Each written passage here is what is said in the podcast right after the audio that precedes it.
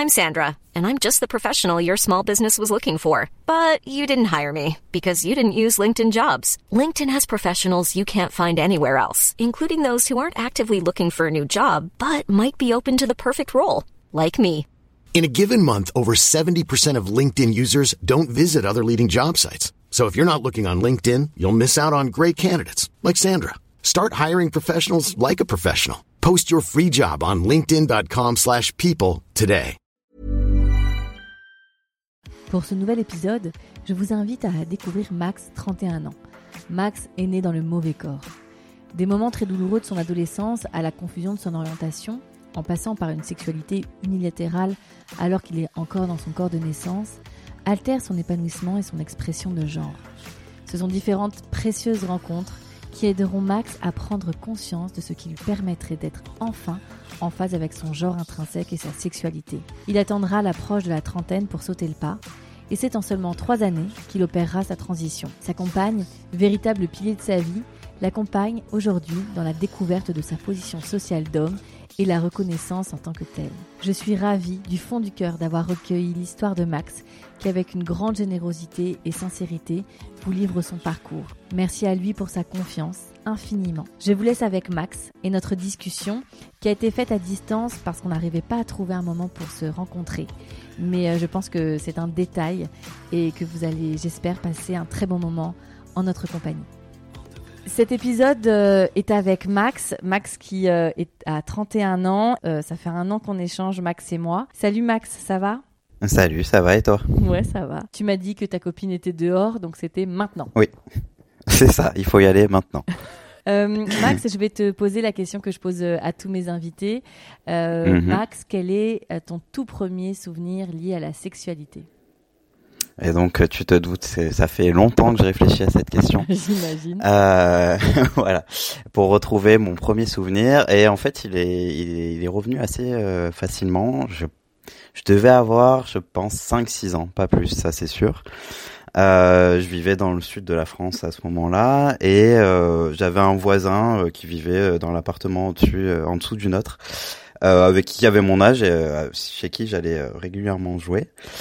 Et un après-midi où j'étais chez lui, sa mère et son, je sais plus si c'était son père ou son beau-père, bref, son compagnon, nous disent, ben on vous laisse jouer dans le salon tous les deux, nous on va faire la sieste.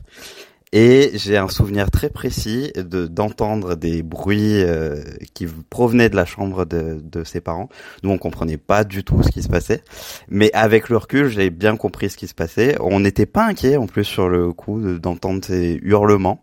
Euh, mais c'est vrai qu'une fois qu'ils sont sortis de la chambre, on leur a dit mais qu'est-ce qui s'est passé euh, euh, Pourquoi pourquoi tu criais? Elle nous a répondu mais non mais juste euh, on jouait à se faire des chatouilles. mais avec le recul, euh, je pense qu'effectivement c'était pas des chatouilles. Sacré château. Et euh, ouais voilà c'était des sacrés chatouilles qui nous en tout cas nous posaient beaucoup de questions. On sentait qu'il y avait un truc un peu particulier qui se passait dans cette chambre et auquel on n'avait pas accès en tout cas. Tu te rappelles quel âge tu avais? Euh, je pense que j'avais euh, 5-6 ans. Donc c'est vrai que c'est un peu surprenant avec le recul de laisser deux gamins pour aller faire ça à côté d'une manière euh, peu silencieuse.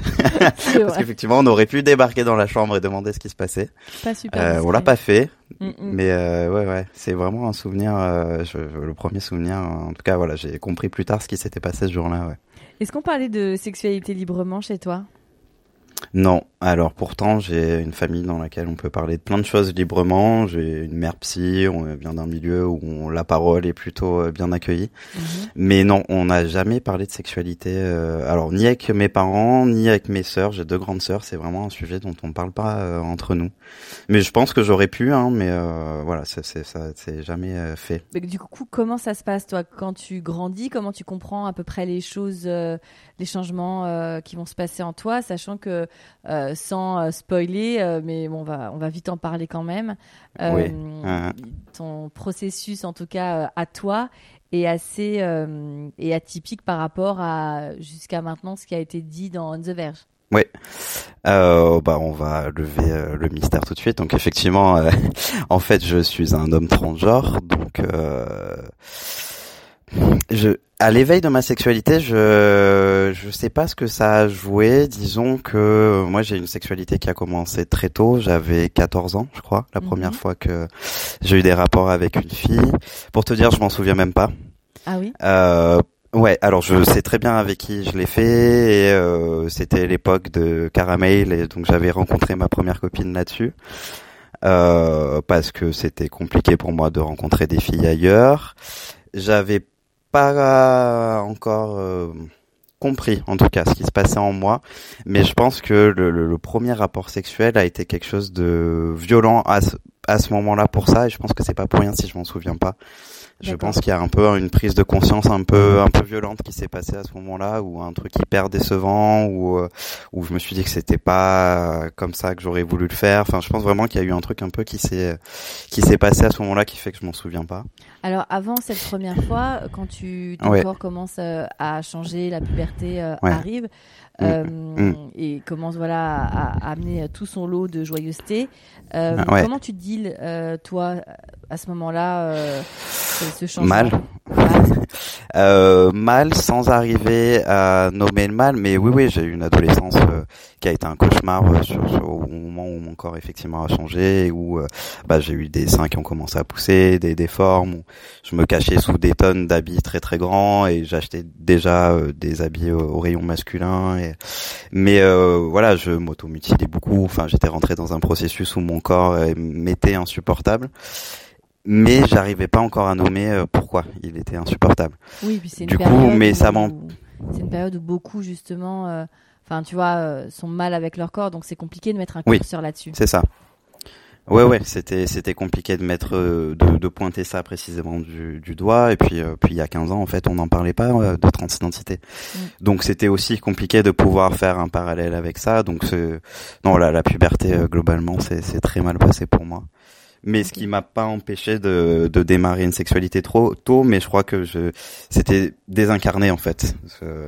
Et la sexualité et mon corps, à un moment, je crois que j'avais fini par euh, par abandonner et fuir le, le, le rapport euh, physique que je pouvais euh, entretenir avec les gens. Et toi, ton rapport avec ton propre corps et ta propre sexualité, est-ce que euh, comme euh, alors, je, je- pardon hein, parce que je vais sûrement commettre des Ouais, ouais. impairs et c'est vrai que ça, la transidentité, même si tu as raison, on en parle de plus en plus et, et Mm, c'est mm. super parce que les, les consciences s'éveillent là-dessus. Il y a encore, euh, enfin, s'éveillent dessus, pardon. Il y a encore, euh, il y a beaucoup de zones grises pour euh, les gens qui ont Mhm. cette chance d'être nés dans le bon corps, euh, au bon endroit, au bon moment, tu vois, et qui sont en plus euh, Mm, mm, qui ont en plus la chance d'avoir une sexualité qui est euh, normée par la société. Donc c'est vrai que mm, ces gens-là se posent pas trop de questions et ou en tout cas ont pas forcément les réponses. Donc vraiment, euh, pardonne-moi si euh, je commets des impairs, hein, n'hésite pas à me remettre sur le droit Ouais, ouais. chemin. Mais euh, T'inquiète pas. justement, voilà, quand tu commences, euh, toi, à avoir ton corps qui change, peut-être euh, du Mhm. désir. Alors, tu le dis, à 14 ans, c'est avec une fille que tu as eu ta première relation Ouais. sexuelle. Donc, tu ne regardes pas du tout les garçons. C'est les filles qui t'excitent. Oui, ouais, ouais. Moi, ça a toujours été clair euh, depuis, là, pour le coup, je suis tout petit. euh, ça, il y a, y a jamais eu de doute et d'interrogation là-dessus. J'ai toujours aimé les filles. Alors après, euh, ce qui a été compliqué pour moi à l'adolescence, c'est que, bah, en fait, euh, j'ai toujours aimé les filles hétéros. Sauf que, bah, à ce moment-là, j'étais pas perçu comme euh, comme un garçon hétéro, donc euh, ce qui a compliqué les choses. Mais ouais, ouais, moi, ça, ça a toujours été les filles. Ça, il y a jamais eu de doute. Ouais. Donc à 14 ans, quand tu as cette première euh, relation intime, donc euh, je Mhm. comprends qu'il n'y ait pas une histoire d'amour, hein, c'est plus une, relation sexuelle. C'est une fille donc Ouais. qui est euh, lesbienne pour le coup et qui elle s'attend à faire l'amour avec une fille. Oui. Et c'est ça qui Ouais, est ouais, pour toi? Euh, pour les deux, je pense. Mais oui, oui. Et puis je n'ai enchaîné que ça jusqu'à très récemment dans ma vie. Mais euh, oui, oui, c'est c'est hyper décevant et euh, et du coup, euh, vu que c'est décevant, il y a un moment où je rentre aussi euh, et toujours euh, si jeune, hein, dans une espèce de consommation à la recherche d'un truc qui je comprends pas ce que je recherche, mais je cherche un truc. Donc du coup, je consomme. En tout cas, t'es pas satisfait. Non, non, non. Ok. Donc ton, ton rapport avec toi-même, avec ton propre euh, sexe euh, de, enfin ta, ta génital, ton appareil génital de naissance, Ouais. est-ce que c'est quelque chose que Ah, tu ah. arrives aussi à à dealer avec ou t'es en rejet Comment ça se passe? Parce que pour le coup, avant notre euh, entretien, j'ai dû, tu vois, un peu quand même pour euh, savoir. euh, mais évidemment, comme autant il y a de de hum, transgenres, autant il y a de de, de rapports avec sa, sa propre identité, son, son propre sexe, son propre Mhm. corps. Il y en a qui effectivement sont dans un rejet total, d'autres qui ne se définissent pas parce qu'ils ont entre les jambes, donc du coup deal avec ce, qu'ils ont physiquement.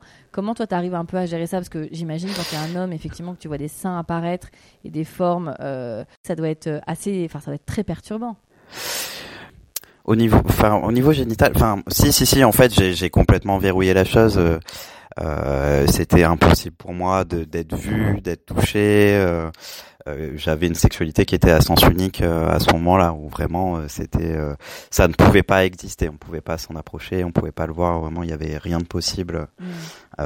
pendant pendant très longtemps, ouais. Mais je comprends la dichotomie entre ce que tu es et ce que tu as.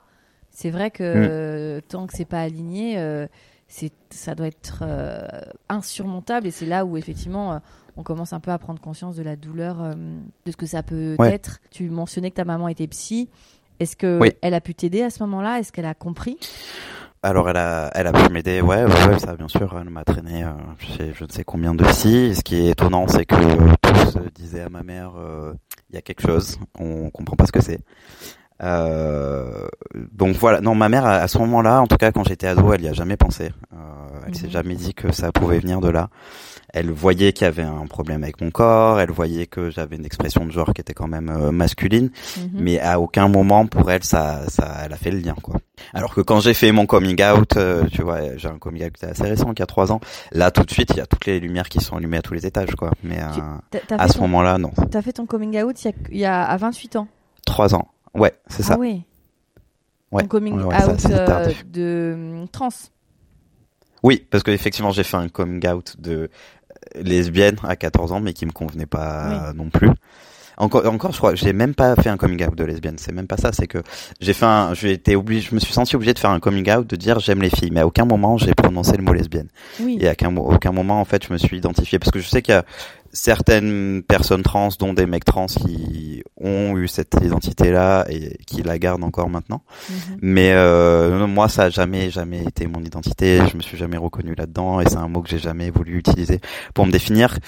Et alors qu'à ce moment-là, j'avais pas encore mis en mots le fait que je sois trans, mais je savais déjà que c'était pas une identité qui me correspondait. Ça a dû être tellement euh, perturbant pour toi de devoir te mettre dans une case qui ne l'est pas et en même temps mm. pas savoir la quelle mm, prendre parce que finalement l'étiquette à ce moment-là, euh, c'était il y a pas si longtemps, mais en même temps, comme tu comme tu dis, c'est vrai que c'est assez récent.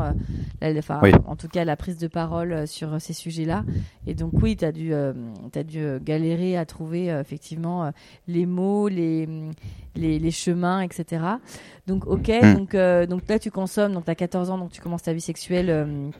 assez enfin il n'y a, pas de y a pas de, de temporalité, mais en tout cas, euh, euh, entre euh, ta, on va dire, milieu d'adolescence, enfin début, milieu d'adolescence, tu commences tout de suite à être actif sexuellement. Comment ça se passe, toi, côté cœur, quand même? As, tu, tu, tu, tu, noues des, des, des relations sentimentales avec des filles? Euh, ouais, donc j'ai cette première expérience avec cette fille à 14 ans où effectivement j'étais pas amoureux et puis euh, rapidement ça se termine. Et puis à l'âge de 15 ans, ouais, là j'ai eu euh, ma première vraie copine dont j'étais vraiment très très amoureux. Euh, à la base c'était sa sœur que je draguais. et puis un jour j'ai rencontré la, la, petite sœur et puis là ça a été euh, à 15 ans déjà un petit coup de foudre. C'est vrai que c'était ouais c'était une chouette histoire où on était tous les deux très amoureux et très jeunes et très maladroits et euh, mais c'était euh, c'est un souvenir assez heureux que je garde de cette relation même si ça s'est terminé parce que déjà on était très jeunes et puis parce que j'allais trop mal et que quand t'es euh, t'as 15 16 ans t'as pas envie de te trimballer quelqu'un qui va mal comme j'allais mal mhm. mais ça a duré un an quand même Okay. Et euh, non, c'était très chouette. Après, avec toujours cette sexualité euh, dans, à sens unique, quoi pendant un an. D'accord, donc ça, ça un, pas bougé. un peu précis, même si euh, évidemment hein, tu, tu mets les limites que tu veux dans, dans ton discours, mais euh, c'est-à-dire que c'est toi qui euh, pratique, si on va sur des pratiques entre deux, deux, corps de femmes, c'est toi qui pratiques le cunilingus, mais tu veux pas le recevoir. Enfin, c'est que dans ce sens-là. Pas de pénétration, pas de cunilingus, rien du tout. Non, non. Ok. Euh, donc tu continues bon an mal an en sachant qu'il y a un sujet euh, en toi qui est complexe, mais tu n'arrives pas trop à le, à le nommer. Donc euh, là, tu t'es au collège, tu es au lycée et tu continues ces relations homosexuelles? Enfin, en tout cas, au vu de la société? Oui, oui, oui. Alors après, moi, le, j'ai été déscolarisé très tôt, donc ce qui m'a pas mal isolé aussi. Parce que moi, j'ai arrêté l'école en quatrième. À cause de ça? Oui, parce que euh, j'ai fait une dépression qui était effectivement du coup très très grave et du coup qui m'a déscolarisé. Et puis j'ai été euh, harcelé au collège parce que les gens percevaient bien qu'il y avait quelque chose de différent chez moi et on sait bien qu'au collège c'est pas là où c'est une force d'être différent. Donc ouais ouais j'ai arrêté l'école assez tôt, ce qui m'a pas mal isolé, mais bon je traînais toujours sur Caramel et j'arrivais à rencontrer des filles comme ça. Euh, ouais là-dessus j'ai fait ça jusqu'à quel âge j'ai dû arrêter Caramé Je pense que je devais avoir euh, ouais 16-17 ans. Non 16 ans je pense. Après j'ai rencontré des gens. Euh, voilà, je suis parti dans un autre monde, mais euh, ouais j'ai rencontré voilà j'ai enchaîné des rencontres virtuelles de 14 à 16 ans. Donc quand tu dis virtuel, c'est-à-dire que c'était que des, des, filles que tu rencontrais sur sur ces chats à l'époque et mais vous vous concrétisiez? Oui, ouais ouais. Ouais, ouais, j'avais la chance de vivre dans une grande ville, donc c'était assez facile de rencontrer les gens. Euh, euh, voilà, on allait sur des groupes euh, qui étaient identifiés au groupe de telle ville, et du coup, ouais, ouais, c'était simple. De... À cette époque-là, j'avais pas d'appréhension à, rencontrer des filles que voilà, qui je parlais sur Internet. Ok. Donc, ce qui est ce qui est assez incroyable dans ton parcours, c'est que tu as été harcelé, tu vécu des moments qui ont dû être très très mm. difficiles, mais par contre, tu n'as aucune rancœur et tu en as fait ton métier d'aider euh, les jeunes euh, qui sont en difficulté. C'est extraordinaire. Ouais, ouais, ouais, ouais. Alors des fois, je me dis, est-ce que, est-ce que je, je pense que je viens réparer quelque chose aussi hein, euh, dans ah, dans un métier de travailleur social. De toute façon, on y vient ce qu'on disait tout à l'heure pour pour des raisons qui sont pas toujours désintéressés. On vient sûrement se réparer, mais en tout cas, ouais, ouais, l'éducation, ça c'est l'éducation de m'a donné ma mère, vraiment à, à jamais transformer en haine et à réussir à toujours transformer en, en moteur pour avancer. Ouais. Mais ça, ça a été un gros, gros travail de sa part. Ouais. Mais ça, c'est l'avantage peut-être d'avoir une merci. ouais, en tout cas, c'est euh, c'est des chouettes valeurs et, euh, et bravo parce que c'est vrai que tu, tu aurais pu garder comme beaucoup euh, de, tu vois, l'amertume de ces mm. années-là ou en tout cas la, mettre une espèce de distanciation euh, euh, quasiment euh, définitive et, et, pourtant tu y retourner et tu vas et tu vas aider des jeunes qui sont eux-mêmes dans des situations difficiles. Donc c'est bravo. Donc tu arrives doucement à ta majorité tu continues à enchaîner donc des, des, jeunes enfin des, des, jeunes des relations avec des jeunes filles. À aucun moment il y a un, un événement qui va te faire prendre conscience à ce moment-là encore? Non, non, non, ça c'est arrivé euh, beaucoup plus tard. Ça c'est arrivé, ouais, quand j'avais 27, 28 ans, mais toute cette période-là, j'enchaînais soit des, des, quoique, ouais, un peu plus tard, un peu plus tôt que ça. Euh, j'ai fait une rencontre à 22, 23 ans, mais tu vois, avant ça, non, j'étais toujours euh, dans, dans des relations qui tenaient pas. Euh, après, aux alentours de la vingtaine, je suis tombé extrêmement amoureux d'une fille, d'une hétéro. Euh, là, peut-être que j'ai commencé à à me rendre compte de quelque chose parce que c'est une période où je ne voulais aller que vers des filles hétéros et j'arrivais à sortir avec des filles hétéros donc je pensais quelque chose quand même qui se jouait à ce moment-là déjà que je conscientisais pas encore mais euh, il y a quelque chose qui commençait à se mettre au travail euh, autour de la vingtaine ouais je pense. Autour de la vingtaine et est-ce que euh, t'es quand, quand t'es toi dans avec toi-même ta sexualité, si, euh, si sexualité, euh, on va dire, personnelle il y a, tes supports, tes supports masturbatoires, c'est aussi des deux femmes ensemble non. ou tu Non, j'ai. Je te pose la question parce que justement j'ai lu avant, voilà, quand ouais. parle ça c'est un truc qui est vraiment entre guillemets la, qui donne beaucoup la puce à l'oreille euh, euh, justement aux jeunes trans qui sont pas encore identifiés enfin en tout cas eux avec eux-mêmes c'est qu'ils se rendent compte que leurs supports masturbatoires ne sont pas du tout leur sexualité. Oui oui non c'est vrai qu'effectivement j'ai commencé à consommer du porno assez jeune hein, euh, même avant de commencer ma sexualité. Hein, je crois qu'à 11-12 ans, j'avais déjà euh, commencé à regarder du porno. Mais effectivement, ça a toujours été... Par, euh, par hasard? Oui, bah tu sais, la cassette du père que tu trouves planquée dans un coin et que tu regardes avec des copains, ouais. Euh... La, fameuse. cassette, ouais. et... et, après, bon ben voilà, Internet un peu plus tard. Mais euh, effectivement, j'ai toujours regardé, enfin bon, par période, mais quand je regarde du porno, effectivement, c'est du porno plutôt hétéro, ouais. Enfin, plutôt non, euh, du porno hétéro. Ouais, ça. ouais, ouais. Et avec effectivement une, une, euh, une, représentation masculine qui te, dans laquelle tu, tu, te projetterais plus avec une partenaire euh, hétéro ouais. femme. Ouais, ouais. Et moins maintenant, mais à l'époque, ouais, ouais, ouais. Je je regarde, ouais, ouais, ouais, je me regardais à travers, enfin, je regardais à travers les yeux de, de l'acteur euh, euh en voulant, mm. voulant entrer à sa place, ouais, ouais, ouais. Ça, ça, tombe bien parce que le porno, euh, enfin, c'est l'époque. Bon, maintenant, ça va, c'est un peu différent et plus éthique et plus il y a plus de mm. diversité. Mais à l'époque où tu le regardais, c'était exactement ça. C'était à travers le yeux d'un acteur hétéro. Donc c'est parfait. ouais, ouais, ouais. Euh, ok, donc euh, tu arrives euh, doucement dans la mm, mm. vingtaine, donc tu as cette histoire avec cette euh, cette jeune femme qui elle est hétéro, mais du coup vous consommez votre votre histoire. Ouais, et je pense que aussi début de, de prise de conscience, c'est que j'ai eu une histoire très très forte avec cette cette, cette personne, voilà, qui avait une dizaine d'années de plus que moi, et qui a fini par ah. me par me quitter pour un homme. Et là, ça a été une sacrée claque, mais je... Alors, bien sûr, d'être trompé et trahi, c'est extrêmement douloureux, mais je crois qu'il y a vraiment la, la blessure de, bah, de d'être quitté pour quelque chose que moi je pouvais pas donner et que j'avais pas, quoi. Enfin, il y a, ouais, ouais, il y a une blessure qui est restée très longtemps à ce niveau-là, euh, de pas être l'homme qu'il lui fallait, en fait. Elle avait été avec des hommes avant, elle a eu, il y a eu votre histoire, et après elle te quitte pour un... enfin elle te trompe et te quitte pour un homme. Ouais ouais. D'accord. Et ça, ça crée chez toi cette blessure. Tu dis que c'est le début d'une euh, d'une prise de conscience euh, que tu arrives à, à nommer ou c'est plus euh, Pas encore, c'est ça va ça, ça va prendre plus de temps. Ouais ouais, c'est ça, ça reste une blessure qui me poursuit pendant des années.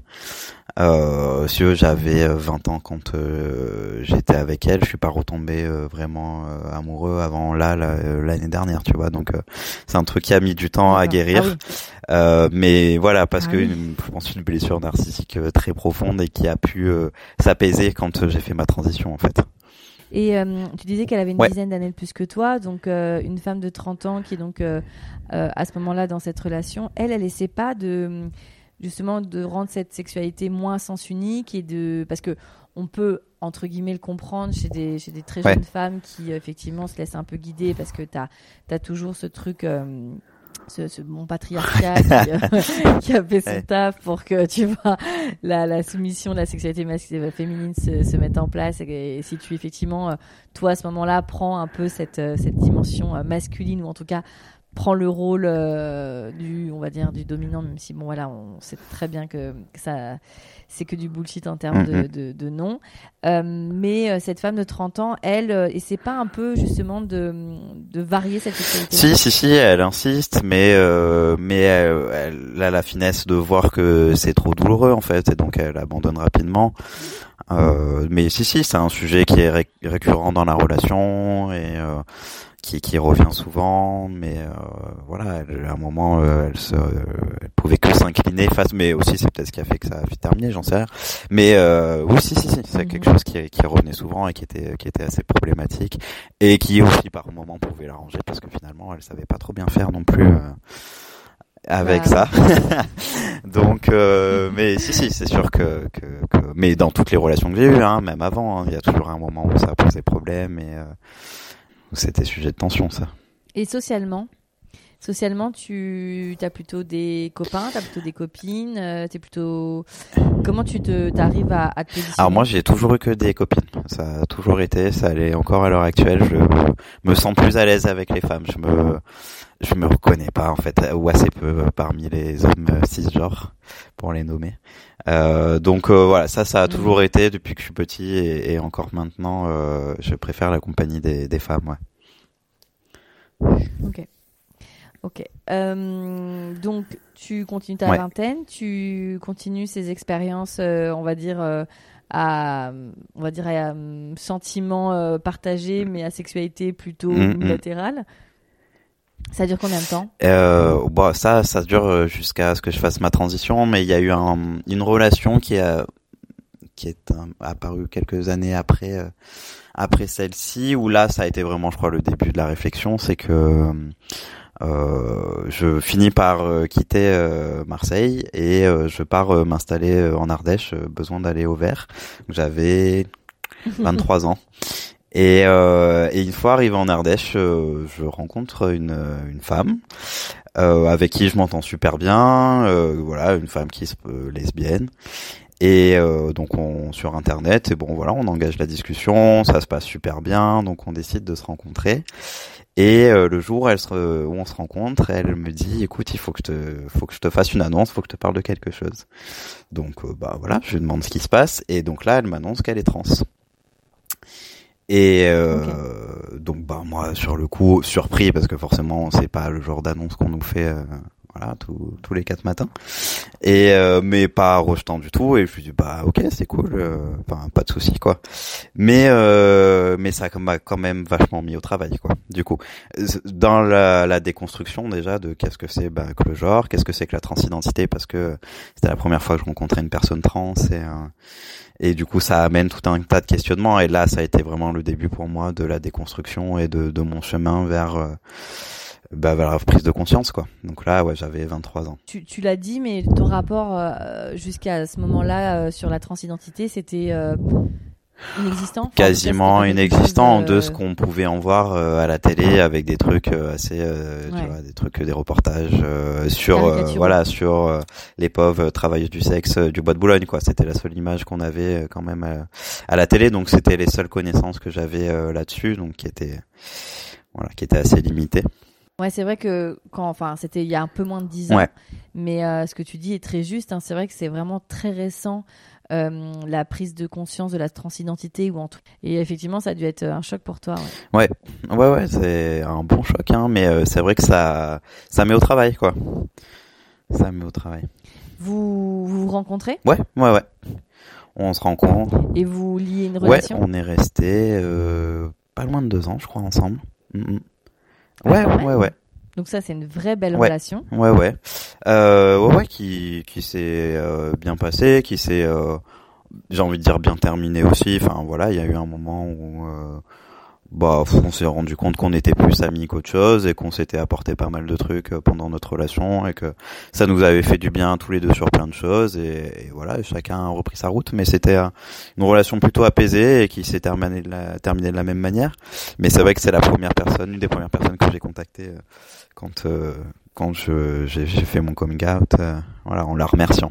Et là, dans dans ta sexualité, c'est oui. pareil. Tu te rends compte que euh, avec elle, euh, c'est donc ça peut être différent parce que pour, par la force des choses, ça l'est quand vous êtes vous êtes dans vos relations intimes et euh, ça t'aide un peu toi avec toi-même? Non, à ce moment-là, c'est toujours dans un truc.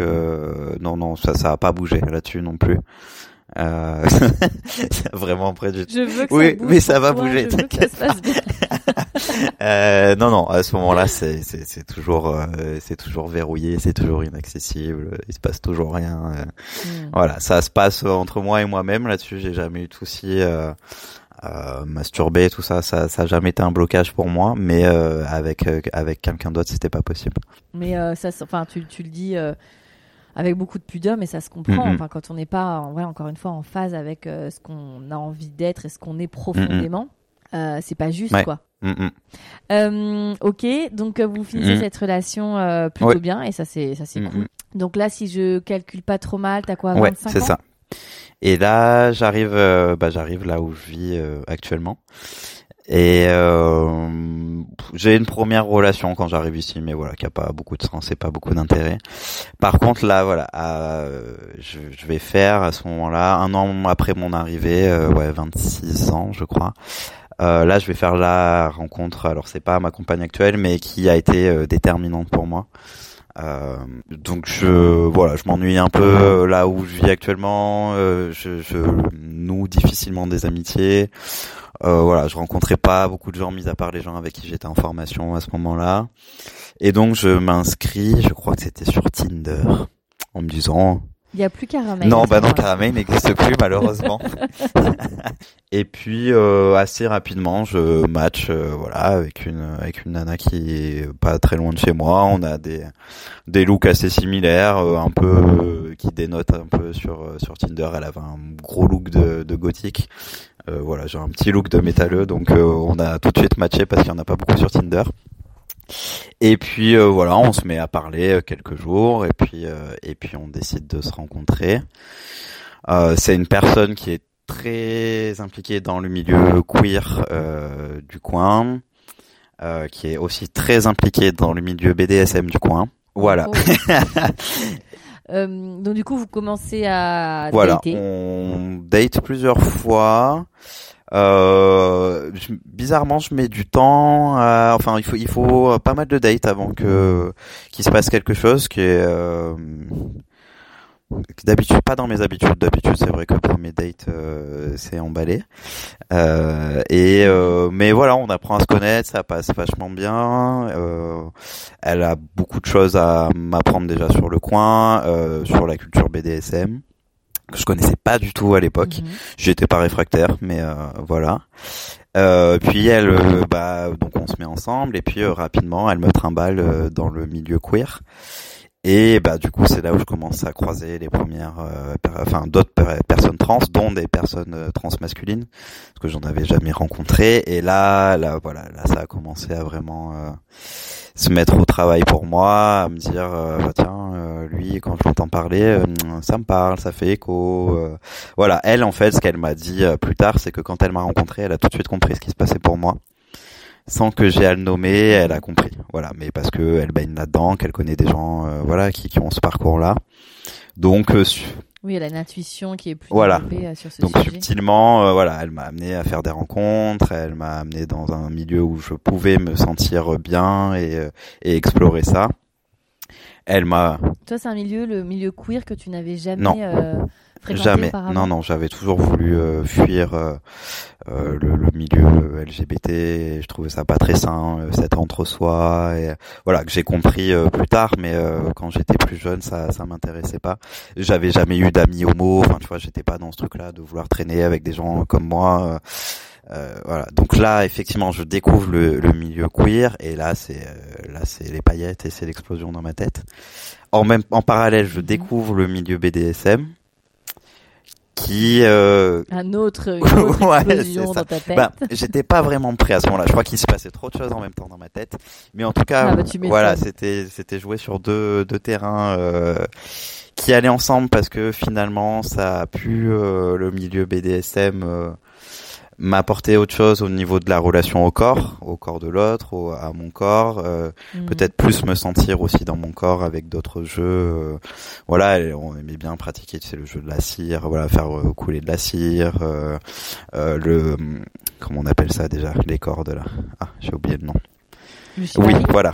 Explorer le shibari, elle, elle, voilà, elle- plutôt shibari, euh, qui est aussi euh, des, des choses qui m'ont fait du bien corporellement. Je crois qu'elle a aussi aidé à me, à me réconcilier quand même un peu, un peu avec mon corps et à me faire re-rentrer dedans avec, euh, avec le BDSM. Donc voilà, on a participé à des munchs, on a participé à des soirées BDSM. C'est quoi les Alors matchs les munchs pour euh, ceux qui font du BDSM, c'est des sortes de, de groupes de parole. Euh, entre pratiquants du BDSM, c'est des réunions où en fait euh, euh, il y a un thème qui est décidé. Alors je sais pas, ça peut être euh, le consentement dans le BDSM, euh, la domination féminine, et donc voilà, t'as un groupe de personnes qui se rassemblent et qui débat de, de ce thème-là pendant euh, une heure ou deux avec un maître un peu de cérémonie qui va animer, qui va distribuer la parole. Mais il n'y a pas de, y a pas de pratique. À, à l'issue, après une fois que c'est terminé, là, euh, les gens, euh, on fait ça dans un endroit où les gens peuvent après s'exprimer, jouer et pratiquer. Mais c'est pas obligé. Moi, j'ai déjà juste été au munch parce que je trouve que intellectuellement c'était intéressant. Euh, et après, après rentrer chez moi. euh, mais euh, ouais, moi de toute façon, j'ai plutôt toujours été euh, assez spectateur. J'aimais bien regarder ce qui se faisait, ce qui se pratiquait. Mon ex, elle, elle pouvait euh, pratiquer, voilà, dans les soirées. Je la regardais faire. Mais euh, voilà, c'était un truc qui m'intéressait, mais c'était pas le bon moment pour moi. Mais ça m'a quand même, ça m'a quand même pas mal aidé, je pense. Ça... Vous aviez un, un rapport, euh, enfin une relation libre. Euh, sur la fin de notre relation, parce qu'on est resté trois ans ensemble. Euh, sur la fin de notre relation, ouais, parce que j'étais euh, plus capable du tout d'avoir. euh, quand ma transition a démarré, j'étais plus du tout capable de donner quoi que ce soit. Recevoir encore moins. Avec elle, j'avais commencé à accepter de recevoir. Elle avait quand même réussi à, à déverrouiller un petit peu ça chez moi. Euh, mais euh, voilà, j'étais euh, très très très auto-centré une fois que c'est parti et, et, du coup, voyant qu'elle souffrait quand même de ça, on a ouvert la relation. ouais. Ok, ok. D'accord, donc tu es confronté à ces Mm. univers-là qui font leur chemin Ouais. en toi et, et, te bouleversent Mm. beaucoup. J'imagine qu'effectivement, la transidentité, c'est ce qui te, c'est ce qui te Ouais. happe le plus. Comment tu, quel est, quel est le moment où tu vas te dire, c'est Eh ben, je sais même plus. Alors, oh, ça a été une espèce de processus. Au début, je me suis dit, je me reconnaissais, mais ça m'effrayait tellement que je me disais, bon, en fait, je suis peut-être non binaire. Donc, j'ai commencé par ça, doucement, en me disant, ouais, c'est vrai je me reconnais pas du tout en féminité. Bon, la masculinité, ouais, un peu plus, mais peut-être que je suis à la frontière entre les deux. Donc, le, premier processus, ça a été ça. Et puis, euh, et puis, je sais même plus comment. Il y a un, jour, euh, un jour, elle m'a dit, mais et, ça a commencé par le prénom en fait. Elle m'a dit est-ce que tu veux qu'on euh, réfléchisse à un nouveau prénom, enfin que toi tu réfléchisses à un nouveau prénom et dans notre sphère à nous on, on l'utilise, on voit comment tu te sens. Enfin on a vraiment fait un truc comme ça par étapes. Et c'est vrai quand elle m'a posé la question du prénom, mais c'est sorti en demi seconde. Hein. Je savais quel prénom j'avais euh, en fait depuis toujours. Il, il, a toujours été là. J'ai jamais hésité. Euh, tout de suite, Max est apparu et c'était sûr et ça a jamais changé. Donc, euh, donc voilà, on a commencé comme ça un peu des trucs dans l'intimité, mais ça a pas duré longtemps. Au bout de quelques semaines, j'ai craqué. J'ai dit, ben en fait, en fait, c'est ça c'est plus qu'un prénom et plus qu'une non-binarité. Voilà, c'est ça. C'est euh, vraiment, en fait, euh, quand elle me parlait au masculin, j'étais trop heureux, j'avais le cœur qui battait euh, à 10 000, j'avais des papillons dans le ventre. Enfin, voilà, c'est d'expérimenter comme ça dans l'intimité des petites choses qui m'ont fait dire que, que là, j'avais trouvé. En fait, c'est bon, c'était, c'était parti. Ok. Et la transition commence à ce moment-là? Euh, Ouais, ça commence assez rapidement hein, parce qu'effectivement j'ai 28 ans à ce moment-là. Euh, je me dis que ben j'ai envie de vivre, ça y est, il est temps. Mhm. Donc euh, ça s'est calé euh, en novembre. J'ai commencé à faire un peu mon coming out autour de moi à mes amis, très, qui a été très très bien reçu. J'ai vraiment, je suis hyper privilégié là-dessus.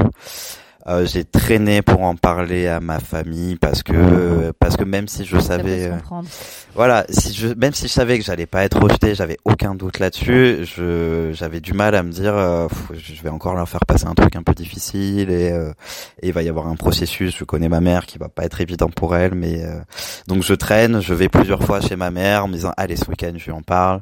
Je rentre chez moi je, je, je déconfie parce que j'ai pas réussi à le faire et et là à nouveau je vais très très très mal et euh, il y a un moment où je me dis euh, je vais trop mal, il faut que ça sorte. Ma mère en plus voyait que j'allais extrêmement mal, mais j'arrivais pas à lui dire pourquoi. Mmh. Donc on tourne comme ça euh, jusqu'à Pâques, tu vois, de novembre à Pâques, on tourne autour de ça. Et puis un jour, je, un week-end, je vais chez ma mère et puis et puis je craque et puis je lui dis. Et là, ça a été la sidération dans un premier temps. Euh, pour elle. Euh, voilà, elle m'a longuement écouté, elle a rien dit, et puis euh, et puis elle. Formation professionnelle. ouais, non, mais je crois vraiment que c'était de la sidération.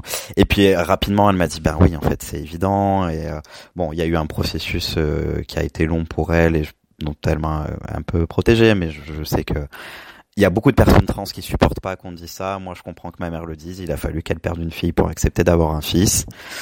Mm.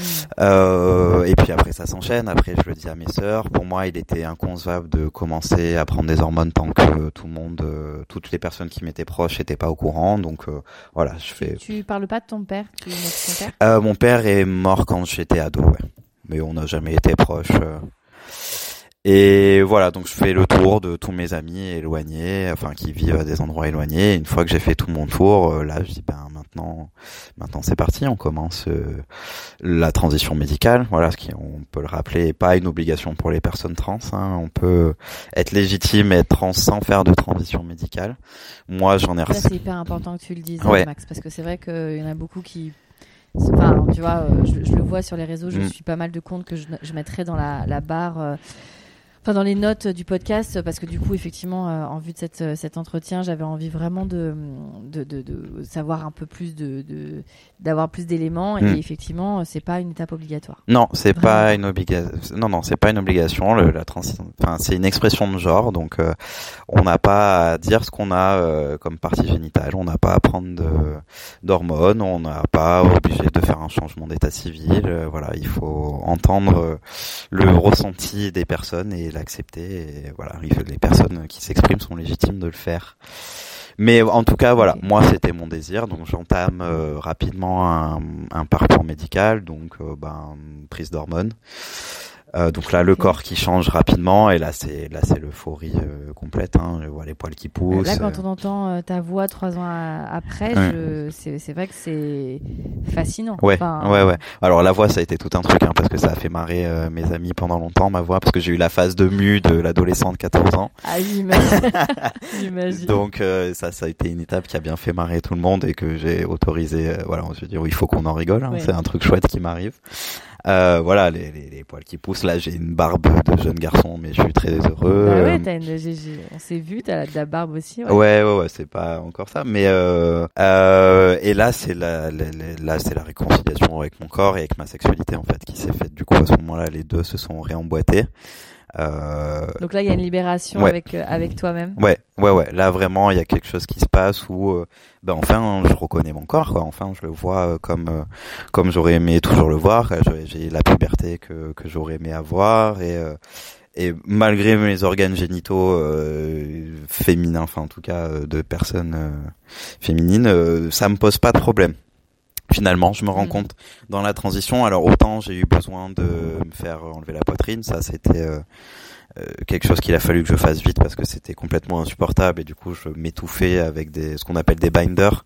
Donc ce sont des, espèces de débardeurs euh, compressifs qui compressent complètement la, la cage thoracique pour essayer de masquer euh, va être tellement désagréable. voilà, surtout que moi j'avais vraiment pas eu de chance, donc j'avais une poitrine vraiment très imposante, donc j'en superposais deux Alors, pour euh, aplatir ça, le tout. Ça, ça dépend dans quel euh, prisme tu es. Ouais.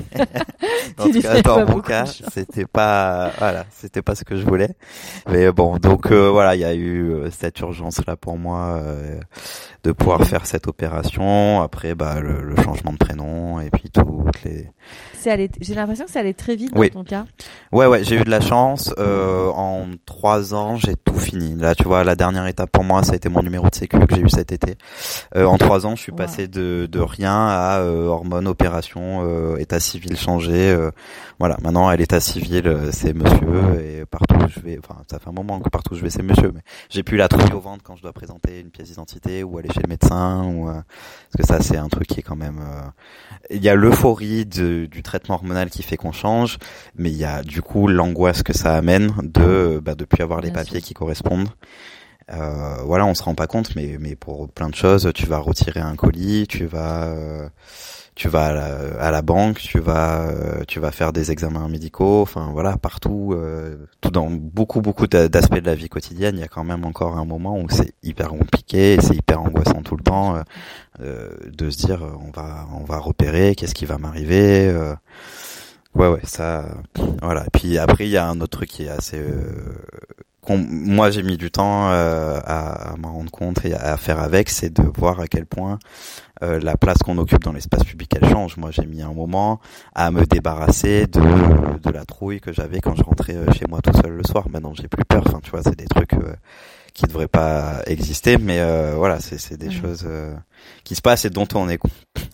Voilà. T'es devenu un, un mec, quoi. Ça y est. Bah, c'est ça. Et je j'ai plus problème quoi dans, l'espace public. euh, bah, voilà, je sais qu'il va rien m'arriver et, c'est des, peurs qu'on met du temps quand même à abandonner que j'avais pendant un moment parce que je me disais oh là là euh, bon ben je passe plus pour euh, une nana mais euh, on va sûrement se rendre compte que je suis un mec trans et qu'est-ce qui va m'arriver ça va être pire.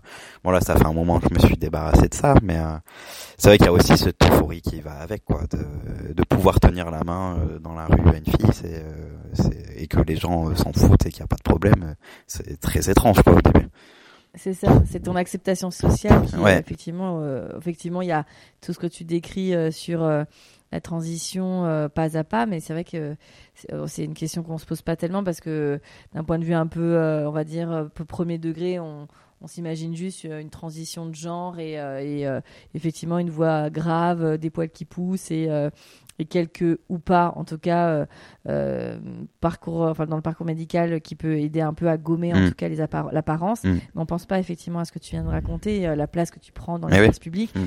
Et à l'inverse, euh, à l'inverse, j'imagine que euh, les femmes trans, elles, doivent aussi euh, réappren- réapprendre euh, les codes d'une société qui les, qui les définit à un moment donné comme femmes. ouais bah elle elle, euh, aussi, euh, elles reçoivent la misogynie délire, quelque chose. hein. Ouais, voilà, elle c'est euh, sens inverse. Elle, elle régresse hein, dans l'échelle sociale. Moi, Bah. moi, j'ai monté, j'ai gagné en privilège. Elle, les pauvres, euh, elles ramassent hein, bien plus que, que les hommes trans. hein. les, les, les, toutes les meurtres, si on suit un peu aux États-Unis, c'est que des femmes trans qui sont assassinées tout le temps. Et vraiment, c'est une hécatombe aux États-Unis. Hein. C'est terrible. Ouais, ouais, ouais. Puis en France, quand même, la plupart des, des personnes qui se font trans, qui se font agresser, c'est des femmes trans. Hein. Vraiment, elles, elles descendent même pas d'un étage, elles descendent de dix étages parce qu'elles se ramassent et la transphobie et la misogynie. C'est c'est effroyable ce qui se passe. Et euh, justement, t'es resté toi impliqué dans dans la communauté queer? Euh, tu, non, tu continues d'avoir ces discussions-là après Ouais. euh, après ta transition Non, alors pas pas dans la ville où je vis. En plus, le, le seul espace safe qu'on avait à fermer. Et puis euh, euh, non, il y a eu un moment où j'ai eu aussi besoin d'en sortir pour vivre autre chose parce que je vivais plus que là-dedans et je parlais plus que de ça. Et c'était déjà qu'on y Mhm. pense tout le temps quand on est trans à notre transition, à notre parcours. Il y a eu un moment où j'ai eu besoin de sortir voir autre chose. Puis je voilà, j'ai un travail qui me prend euh, pas mal d'énergie. Donc non, euh, un peu sur les réseaux, tu vois, je suis sur un, de plusieurs groupes et euh, du coup je conseille et je discute facilement, mais plus dans dans ma Oui, vie. tu euh, ton expérience. ouais, voilà, mais mais pas dans ma vie au quotidien. Euh, non, ça ça j'en suis sorti. Et donc après cette, euh, on va dire ce parcours, enfin même si effectivement, euh, je pense que c'est aussi euh, ça, ça marque effectivement un avant, un après. Ouais. Dans ta sexualité, tu dis que ça t'a libéré. Ouais. Du coup, comment ça s'est passé la première fois que tu as eu une relation avec une femme Ouais. dans la, la synchronicité de ton corps, ton esprit et, euh, et ta sexualité Eh ben, euh, ça s'est passé il y a un an maintenant, la première fois.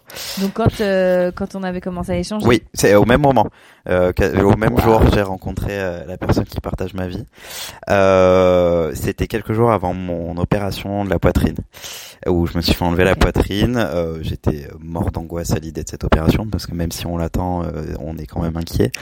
Et donc une nuit, je, une nuit d'insomnie, j'ai fait deux choses cette nuit d'insomnie. La première, ça a été de t'écrire. Et la deuxième, ça a été de, voilà.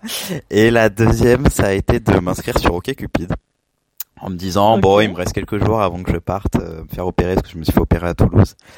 Euh, je je m'ennuie, j'ai envie de parler à des gens, je suis pas bien, je suis angoissé, euh, je vais m'inscrire sur euh, sur OkCupid parce que je savais que c'était la seule appli vraiment safe pour les personnes trans. Il y en a peut-être d'autres, mais en tout cas moi c'est la seule que je connaissais. Donc je me suis dit je vais aller là-dessus, comme ça je peux marquer que je suis un mec trans et on va pas, on va limiter en tout cas euh, les personnes qui vont euh, fétichiser ou poser des questions auxquelles j'ai pas envie de répondre.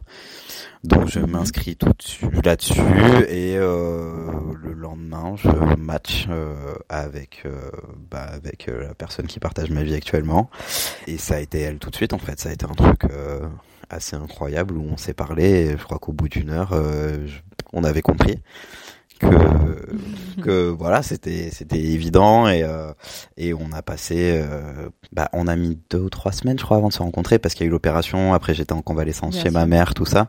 Donc on a passé trois semaines à se parler je pense euh, je sais pas 18 heures par jour non-stop euh, pendant Wow. trois semaines Euh, elle elle travaillait hein, donc elle dormait quasiment plus et puis elle m'écrivait au travail et euh, moi je suis sorti du, du bloc opératoire je suis remonté dans ma chambre. Le premier truc que j'ai fait c'est de prendre mon portable pour lui écrire.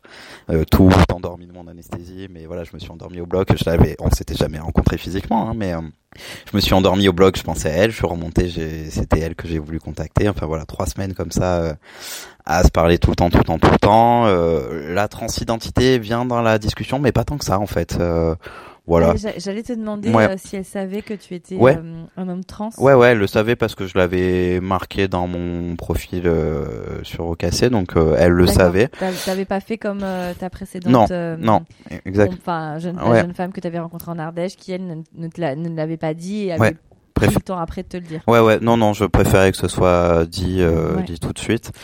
Donc on, voilà, ça vient un peu dans le sujet. Elle, elle avait jamais rencontré, daté ou été, voilà, avec une personne trans.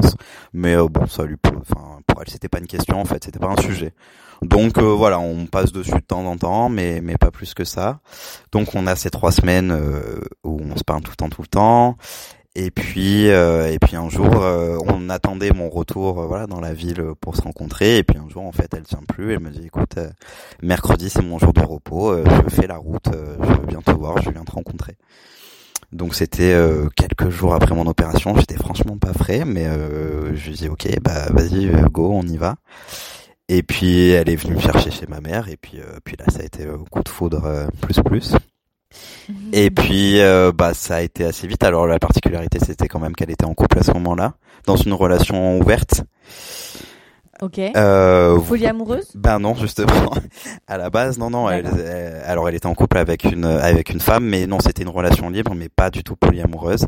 Euh, normalement, elle datait pas des gens célibataires, euh, mais voilà, elle dit qu'elle a vu passer mon profil et que elle sait pas pourquoi, mais moi, elle a elle a elle a matché alors qu'elle savait que euh, il aurait pas fallu. Donc, Elle euh, était en couple avec une femme, donc ouais. euh, pardon hein, pour les, les, les cases, mais elle est lesbienne non, Ou elle est plutôt femme pan, Bisexuelle ou pansexuelle, ouais, plutôt. pansexuelle. Ouais. Et euh, Donc pansexuelle, comment tu me, tu me le décrirais? Ben en fait, pansexuel, c'est il y a pas euh, d'attrait particulier pour un genre ou pour un sexe. C'est vraiment c'est une personne quoi. C'est pas c'est pas binaire homme-femme. C'est elle elle rencontre des personnes quoi. Voilà, ça peut être des personnes cisgenres, des personnes trans, des personnes non binaires. euh, voilà, pour elle le genre euh, n'a pas ni le, le- les organes génitaux ont pas de, de préférence quoi. Donc voilà. Et donc voilà, elle est en couple, elle est paxée, elle vit avec la personne. euh, et en fait, euh, bah, en trois semaines, elle a tout quitté euh, pour que voilà, pour qu'on pour qu'on soit ensemble. Elle a, Vous viviez votre histoire. voilà, ouais ouais. Ça a pas traîné, euh, voilà, ça a pas été les promesses de je vais la quitter, euh, t'inquiète pas. C'est non non, c'était une telle évidence pour nous deux que bah, qu'elle s'est lancée. Puis elle, elle, contrairement à moi, elle a vraiment un caractère de fonceuse et euh, voilà. Quand elle, euh, et quand les choses sont évidentes pour elle, elle se pose pas de questions. Moi qui suis plus prudent et euh, c'est c'est plus compliqué pour moi, mais j'avais moins de, de choses à perdre qu'elle. Mais euh, voilà, donc euh, ça se fait comme ça très vite. Et puis bah du coup euh, sexualité première fois où euh, bah déjà hormis la sexualité où moi je suis euh, socialement reconnu comme un homme donc c'est ce Un peu étrange. Est, enfin, Ouais. Entre guillemets, ça y est. ouais, tu es un, un homme. euh, ça y est donc dans la rue on est un couple hétérosexuel euh, les gens ne nous dévisagent pas euh, c'est très étrange pouvoir donner la main embrasser une fille dans la rue madame. voilà c'est ça mais même pour elle hein, qui était depuis qui quand même euh, était en couple qu'avec des femmes depuis un moment c'était pour elle aussi un peu étrange euh, de sentir Mm. que euh, il y avait un périmètre autour d'elle quand on se balade dans la rue et que euh, un homme qui la regarde dans la rue il me regarde et puis après il tourne la tête il va pas essayer de venir lui parler. Enfin voilà on, découvre finalement ensemble euh, ce que c'est qu'un couple euh, hétéro. C'est un peu surprenant pour tous les deux. Et puis et puis du coup bah, première sexualité et en fait, je me rends compte que cette sexualité en, tant qu'homme, oui et non, c'est que on a vraiment un, fonctionnement et un rapport à la sexualité qui, est- qui pas de genre en fait. On n'est pas du tout dans des schémas euh, homme-femme, on n'est pas du tout dans des schémas euh, euh, dominant-dominé et euh, et du coup c'est ce qui fonctionne. Et là pour le c'est la première fois où vraiment j'ai un lâché prise sur euh, sur ma sexualité sur l'accès euh, à mes organes génitaux. Et euh, et, et c'est cool en fait. Enfin là je me pose plus de questions. J'ai plus d'angoisse. Je me dis pas euh, que c'est un sexe féminin et que du coup c'est pas en, équation, en adéquation avec moi c'est que j'ai fait aussi mon travail à me dire bah en fait euh, je suis un homme avec euh, avec un vagin et c'est mon voilà c'est mon sexe d'homme quoi en fait d'avoir un vagin et c'est- finalement, t'as le gros lot, hein, Max. hein. en vrai, ouais c'est ce qu'elle me vrai dit t'es tranquille dans la rue et en même temps, t'as un clitoris. Quelle Ouais. est la personne à la meilleure place du monde Ouais, ouais, c'est ça. En fait, je suis à l'aise. euh, voilà, c'est mon sexe d'homme en fait d'avoir un vagin et j'ai pas de problème à Exactement. pas avoir de pénis et euh, et ça fonctionne vachement bien tous les deux. Et on, on c'est un truc euh, vachement euh, léger et fun et on se prend pas la tête. On a envie d'essayer plein de trucs, on les essaye. Il y a des moments où je suis euh, des phases où je vais être plutôt vachement euh, passif et ça pose pas de problème. Mais euh, là, voilà, c'est ça me m'insécurise pas dans ma masculinité par exemple d'avoir euh, des pénétrations d'avoir euh, de voilà Mm. d'être euh, d'avoir des cunilingus. Enfin vraiment ça euh, j'ai fait la paix avec ça et ça me définit pas en tant qu'homme. J'ai réussi à lâcher là-dessus quoi. Là où finalement je pense qu'avant je cristallisais tout là-dessus euh, maintenant que socialement je suis reconnu en tant qu'homme et tout ça c'est c'est, euh, j'ai lâché en fait là-dessus Bah, c'est, exactement la question que j'allais te poser. Est-ce que c'est parce que tu as la validation entre Oui. guillemets de la société et du regard des, de l'autre, euh, que ce soit un regard euh, professionnel, euh, environnemental, des gens Mm. autour de toi, que ce soit euh, administratif, Ouais. voilà, le fait que tu sois cet homme-là, c'est ça qui a qui a qui t'a lâché la la chape de plomb et Ouais. ça y est, maintenant c'est tout est ok. Ouais, ouais, ouais, c'est ça. Maintenant, je suis au clair avec moi-même. Je suis, je suis qui j'ai envie d'être et, euh, et du coup, j'ai- plus à me prendre la tête euh, sur ce qui était, mais voilà, c'est quoi, ça, ça, ça dit bien ce qu'on perçoit d'un homme. C'est un homme, c'est un pénis. Et en fait, à un moment, euh, bah, tu te rends compte que non, hein, c'est pas, c'est pas le pénis qui fait l'homme. Et voilà, ça, ça Oh là là, si seulement pour pouvoir graver ça, euh, je sais pas, sur les- tous les monuments. J'aime beaucoup cette phrase. Mais euh, est-ce que alors du coup le le BDSM, bon c'est peut-être un petit peu tôt parce que ça fait un an que Mm, mm. que t'accompagnes et puis peut-être que c'est quelque chose qui l'intéresse pas, mais est-ce que c'est quelque chose qui te retitille ou euh, auquel tu repenses? Ouais, ouais, ouais. Là, là, je m'autorise plus à y repenser. Euh, ça a jamais elle été effectivement euh, son univers. Après, euh, en parlant un peu de nos pratiques, des fois, je dis oui, enfin ça, tu t'en rends pas compte, mais c'est quand même des pratiques un peu BDSM. Mais comme plein de gens, en fait, hein, quand tu leur dis, ils disent ah bon, bah oui, oui.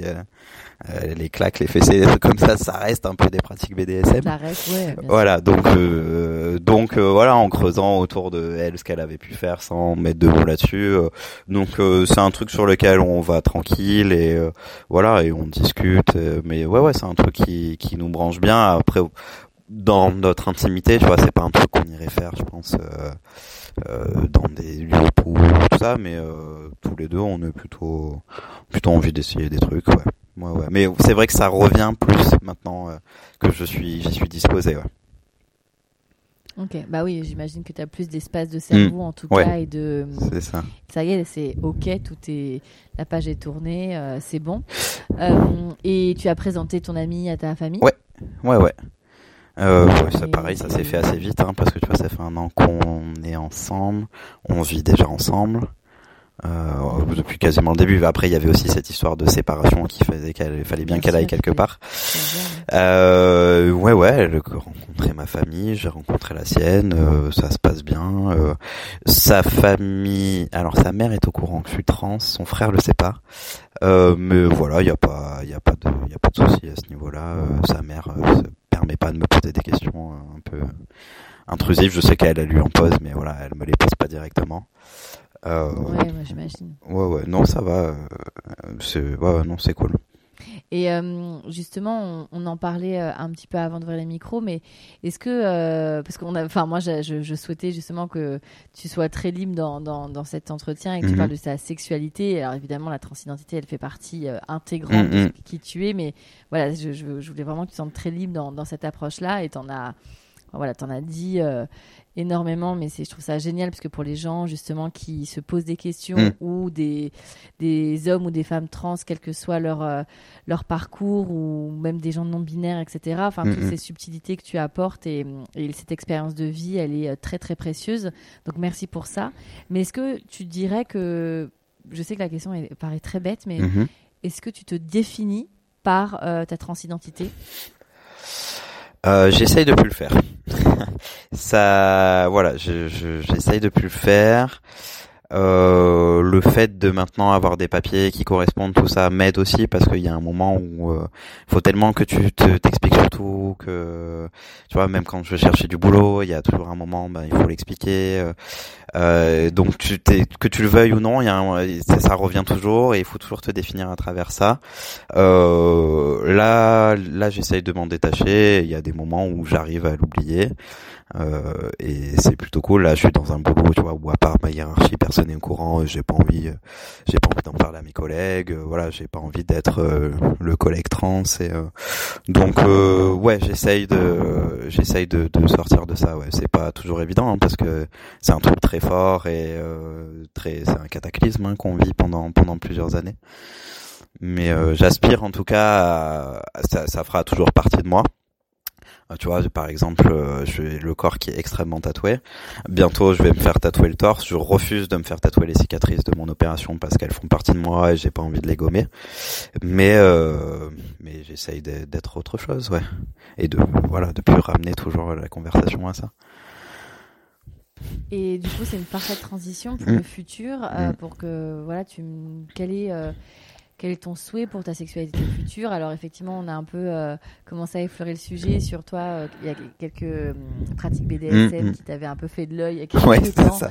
Que peut-être tu, as- tu vas injecter dans ta sexualité avec euh, ta compagne. Mm. Mais est-ce que il y a, enfin, vous avez déjà réfléchi? Parce que d'après ce que ce que tu dis et puis même qui tu es, vous êtes des gens avec une grande ouverture d'esprit, avec aussi un grand respect de la liberté, ce qui est assez rare et précieux pour être mentionné. Euh, Est-ce que voilà, vous avez déjà des projets? Parce que j'imagine, euh, vu tout l'amour euh, qu'il y a entre Ouais. vous, le, le- futur est conjugué à, à deux. Ouais. Donc, est-ce que elle et toi, vous avez un peu déjà réfléchi à ça? Non, pas pas franchement. On est vraiment dans un truc où on se dit qu'on se met pas la pression en fait. Et donc non, quand voilà, quand on a envie d'en parler, on en parle. Mais c'est vrai qu'on projette pas pas des- rien pour pour une sexualité à venir, mis à part voilà, continuer à, à explorer, à expérimenter des choses. euh. je pense que voilà, on- dans quelques temps, on essaiera euh, des nouvelles expériences, peut-être euh, ajouter des partenaires. Enfin, tu vois, je pense que rien. euh, rien nous sera euh, impossible et impensable dans l'avenir. Après, c'est pour moi pas possible maintenant. Euh, il faut quand même que je me réassure et que je me sécurise euh, sur ma sexualité qui est naissante finalement. Euh, Oui, et puis même euh, vous deux, enfin, je dire, Ouais. un an, même si C'est euh, très intense, c'est vrai Ouais, que ouais. il y a encore tellement de choses à faire. C'est ça. Voilà, donc euh, continuer à notre rythme euh, tranquille. euh, ouais, pas pas vraiment de de projet là-dessus. Hmm. Et euh, vous parlez, euh, enfin encore une fois, hein, c'est dans, c'est dans Ouais. longtemps vous avez plein de choses, mais est-ce que euh, vous avez envie de, de créer un foyer avec des enfants? Moi non. Euh, elle, elle sait pas encore si elle est, elle rône, voilà, si vraiment elle a pas envie d'enfant. Moi, ça m'a longtemps questionné. Euh, j'ai eu des phases plus jeunes où j'avais envie d'avoir des enfants. Là, je suis sûr de moi, je n'en veux plus. Enfin, j'en veux pas. Euh, voilà, pour des tu, raisons. tu, tu, tu vois pas le meilleur côté en plus dans ton métier, donc Non, c'est ça. ça. Non, non, puis je, enfin, moi, je suis très inquiet sur euh, ce qui se passe euh, écologiquement parlant. Enfin, c'est plus un choix euh, de raison. Euh, parce que en fait, j'aime les enfants. Effectivement, je travaille avec eux. J'ai des nièces dont je suis fou et euh, j'aime les enfants, mais euh, mais je trouve pas ça raisonnable en fait d'en faire. Euh, donc voilà. Non, moi, je suis sûr de moi. Je vais bientôt me faire retirer tout ce qui est ovaire et tout ça. Donc euh, voilà, ça, ça sera terminé pour moi.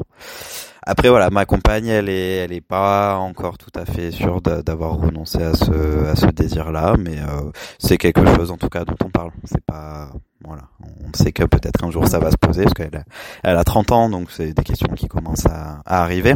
Euh, voilà, on, on s'y comprendra euh, des chiens et des chats et ça sera peut-être chouette aussi. Donc, euh, ce sera quoi le mot de la fin, Max? Le fameux mot de la fin. Alors le fameux le mot de la fin, tu vois, j'avais un peu pensé à certaines choses, j'avais pas pensé au mot de la fin. Euh, écoutez-vous, je crois que c'est voilà, il faut il faut vraiment apprendre à, s'écouter, à sortir de la norme et de la normativité. Euh, soyez qui vous avez envie d'être en fait, voilà, et soyez heureux, mais euh, en étant vous-même, ça c'est important et j'ai mis du temps à le à le comprendre. Ok. Et je te remercie infiniment. Eh ben merci à toi.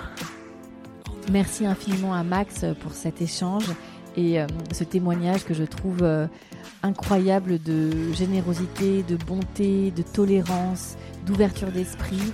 J'espère que pour certaines et certains, ça vous a appris des choses, que pour d'autres, cela vous a conforté, euh, réconforté. Je serais très curieuse de connaître vos réactions. N'hésitez pas à venir m'en parler par mail, en DM sur Instagram ou sur Facebook. Dans tous les cas, je partage absolument tout euh, avec mon invité. Donc si vous avez quelque chose à, envoyer à Max, n'hésitez pas. Également, j'en profite pour vous dire que On the Verge euh, est en compétition officielle au Paris Podcast Festival dans la catégorie conversation. C'est euh, déjà euh, incroyable d'être euh, sélectionné dans cette compétition. Merci pour votre soutien et votre fidélité. Tout ça n'arriverait pas sans vous, évidemment. J'en profite pour vous dire que le podcast est également en compétition dans la catégorie Mon podcast préféré. Et là, c'est le grand public. Donc, c'est vous qui pouvez faire gagner On The Verge. Donc, tout est sur le site Paris Podcast Festival. Donc, n'hésitez pas à aller voter pour On The Verge. Ça prend euh, approximativement 10 secondes. Merci encore. Et je vous dis à très bientôt dans un nouvel épisode de On The Verge.